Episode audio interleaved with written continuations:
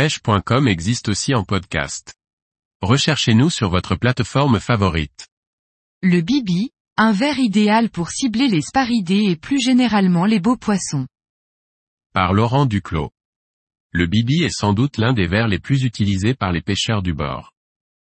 Un appât royal qui séduit les plus gros poissons grâce à ses qualités uniques que les pêcheurs en surfcasting connaissent bien. Bibi, siponcle, tite ou bibi rayé parfois même dénommé verre cacahuète, ce verre atypique est présent sur certaines côtes françaises, mais il est le plus souvent importé d'Asie. Il doit être recherché sur les secteurs vaseux ou sablonneux à l'aide d'une pelle ou d'une bêche. On peut aussi le ramasser carrément dans l'eau avec une pompe à verre. Il arrive lors des coups de mer et de grandes marées de pouvoir récolter de grandes quantités de verre que vous pourrez congeler pour une utilisation future. Le bibi a un corps érectile, c'est-à-dire qu'il va durcir lorsque vous le manipulerez. Sa peau est épaisse et semble quadrillée. Blanc, jaune ou rose, le bibi proposé chez votre détaillant de pêche peut être de différentes tailles.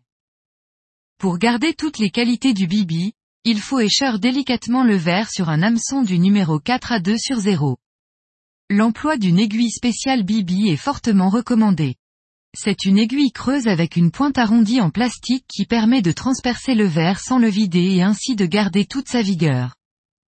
La taille imposante du verre et sa fermeté auront pour incidence de rarement intéresser les petits poissons, un atout lorsque l'on veut cibler les plus gros sujets.